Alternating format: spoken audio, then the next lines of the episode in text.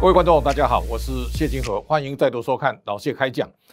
这段时间，我们可以看到大家为了疫苗之争啊，现在大家争执不休。那么同时呢，我们也看到民间呢有很多的团体说要自己采购疫苗。我们看到从云林县长到南投县长、台东县长都要自购疫苗，甚至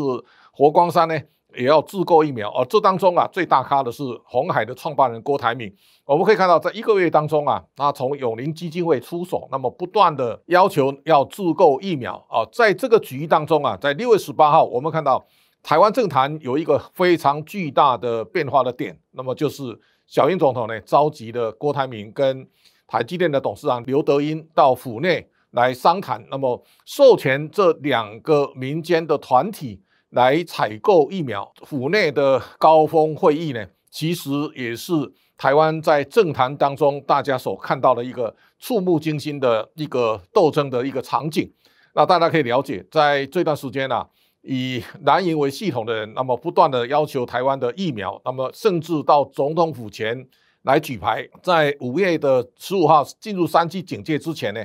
台湾在疫情的防疫呢做得非常好。那么国人，我们有一段时间呢也进口 A G 的疫苗，但是国人施打力不高。那么甚至大家民众要求陈时中部长要率先示范来施打。所以大家可以想见，在疫苗刚刚开始的时候呢，大家并不热衷。但是等到疫情失控之后呢，全岛炸锅。为什么大家开始在寻找疫苗？而这个时候呢，台湾造成一个青黄不接的景象。那所有人呢都把箭头指向政府。蓝营就告诉大家说疫苗在哪里，那么他到中东去举牌抗议。这个时候大家可以了解，对小英政府来讲，如何在最短的时间取得疫苗，我相信这是在执政者来讲是重中之重。那么在这样的一个此情此景当中啊，啊，小英总统等于借力使力呢，把两位最有影响力的企业的负责人呢找到府内呢，那他授权这两家公司。来向德国的 BNT 呢采购原厂的疫苗，那我想这样的一个出招啊，也马上让郭董呢开始面对比较大的考验。我相信郭董一开始啊，应该是来自上海复星哦。这个时候呢，疫苗大战最后呢，到底会呈现什么样的结果？那么大家可以看到，这是六月十八号的场景，那大家排排坐。那我相信看起来郭董的心事比较沉重。好，这个时候呢。大陆的国台办讲说，要采购疫苗一定要透过上海复星，那这个就代表中国已经把政治的界限啊，把你踩在这个地方了，所以这个也就是在增添在自购疫苗当中的难度。所以到现在为止，从六月十八号到现在，台积电能不能买得到呢？其实还没有明朗化，大家也不得而知。所以你可以看到，台积电现在要透过董事会呢来承认这一批啊六十亿左右的一个捐赠啊，那我想应该。会通过，但是呢，能不能买到疫苗，现在还没有明朗化。但是大家也可以了解，这场疫苗之争，它背后所涉及的是，一定是美中角力当中非常重要一环。为什么呢？中国从去年的武武汉封城之后呢，他已经知道。开始用疫苗来做外交，所以中国的疫苗捐赠啊，超过十亿支以以上。那大家可以看到，中国把疫苗当成外交战力的延伸。那这个时候呢，美国才终于发现，大家可以知道，在这一次 G7 的高峰会议当中啊，美国跟英国呢也开始。倡议要捐赠十亿剂的疫苗来捐助第三世界的国家，这个是疫苗外交的延伸战的一个非常重要的源头啊！台湾刚好在这个疫苗青黄不接的一个关键时刻呢，全岛大炸锅的关键时刻，就在小英的府内会议之后呢，美国当天晚上，那么开始由 AIT 来宣布这样的一个讯息，美国在最关键的时刻来出手。我们也看到这个驻美代表肖美琴呢，特别到曼菲斯的机场。来欢送这部飞机，再送这个莫德纳的疫苗，两百五十万剂疫苗一起来起飞啊！陈时中呢，跟这 AIT 的丽英姐啊，也到机场呢来迎接这一批降临在桃园机场的疫苗。从这样一个场景，大家可以理解，在这场疫苗之争，这背后当然是政治角力。那从这样的一个政治角力，我们可以来延伸，也就是说，美国这一次呢。在捐赠两百五十万疫苗的那个晚上，美国说台湾是美国最好的朋友，也是国际民主大家庭中的一份子。他把台湾定位成民主大家庭的一份子，啊。这个时候拜登也很清楚在讲，美国跟中国是价值之争，民主跟极权的斗争。那在这种情况之下呢，台湾在这一轮，它无疑它加入国际民主社会一个大家庭的成员哦。我相信这个是牵动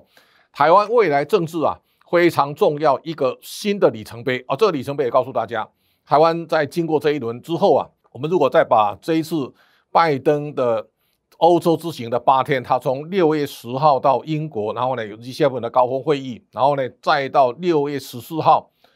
到了布鲁塞尔，那么去参加北约的高峰论坛，三十个国家的峰会，然后呢到六月十四号再到日内瓦跟普丁呢美俄高峰论坛。那这个时候大家可以理解，这八天当中啊，拜登等于是他。风尘仆仆走访欧洲一大圈，在走往欧洲的过程当中，他也去看的这个土耳其的总统，另外一个是这个澳洲的总理啊，莫里森呢也来了。那这个时候大家可以理解，美国在国际战线上，他现在所采取的一个策略呢，跟川普的时代有非常大的不同。也就是说，川普呢是。对付中国，他是单枪匹马，而现在到了拜登以后呢，他等于打群架了。拜登这一次到英国，他第一个演讲，他就告诉大家，美国回来了。那美国怎么回来？美国回来的意思就告诉大家，美国跟欧洲盟邦大家集合力量呢，共同来对付中国。那这个是一个统一战线当中非常重要新的里程碑，包括拜登这一次跟普丁的会谈，这个结合次要敌人，打击主要敌人。那我相信，经过这样的铺陈。我相信所有的国际社会呢，现在会团结起来呢，来共同对付中国。那我相信这是一个非常重要的一个巨变啊！这个时候呢，我相信台湾会跟美国站在一起。这是台湾社会当中啊，可能大家值得高度关键注意的一个一个未来的发展的方向。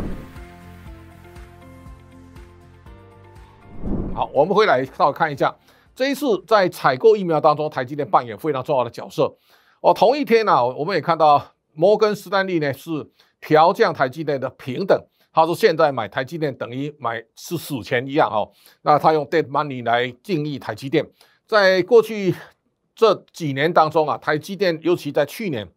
台积电是带领台股越过一二六八二，那么一直到一万七千点，非常重要的工程。那台积电到今年一月二十一号，它涨到六百七十九块之后呢，其实它已经整理了半年了。那在这种情况之下，这一次摩根士丹利呢，他说摩尔定律的优势啊已经结束了。那台积电正在失去关键代工的溢价优势，他认为毛台积电的毛利率呢可能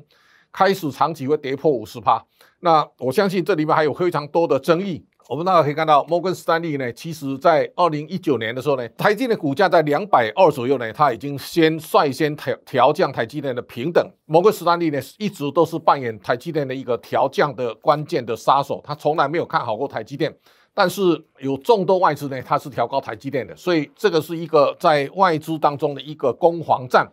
那我想台积电的未来啊，我们大概要看。两个重要的指标，第一个大家可以稍微了解一下，台积电未来其实有一个非常核心的关键，就是它的毛利率会不会长期跌破百分之五十。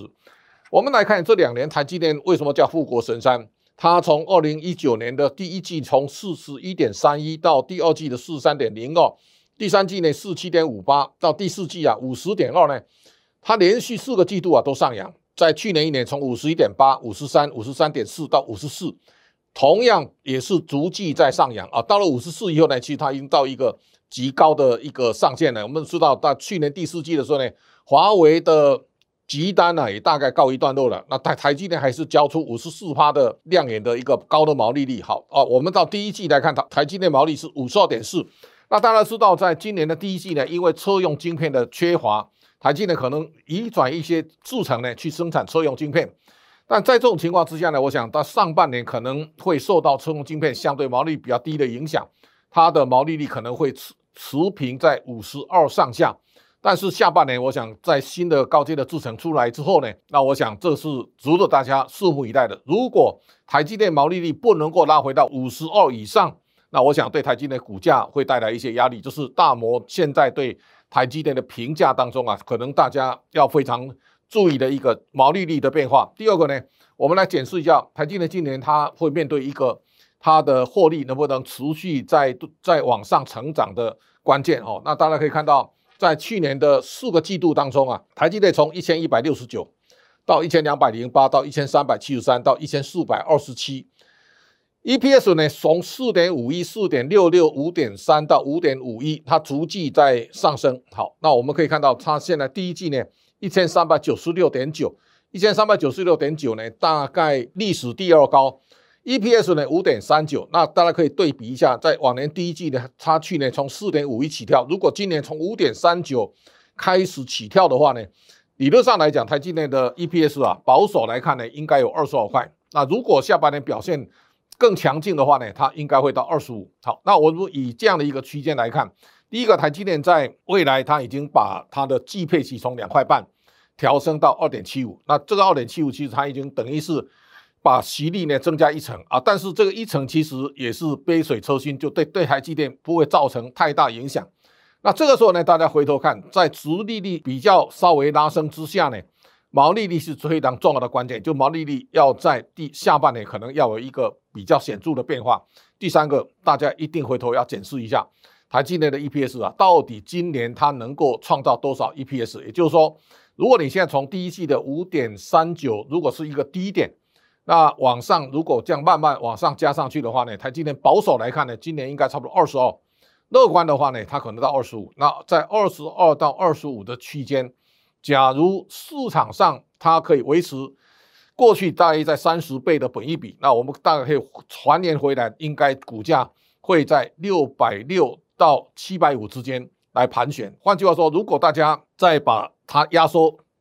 九成或八成来看呢，我觉得台积电在今年它比较合理的价格应该是以六百上下加减一百，等于是五百到七百的大型区间来做观察。这个时候，我想你如果把它当死钱，台积电还比更多的公司其实还更有竞争力。那另外呢，我们也可以看到，大家可以参考在美国的 ADR 的台积电的表现。我相信在美国的 ADR 是在台积电海外挂牌当中非常重要的指标。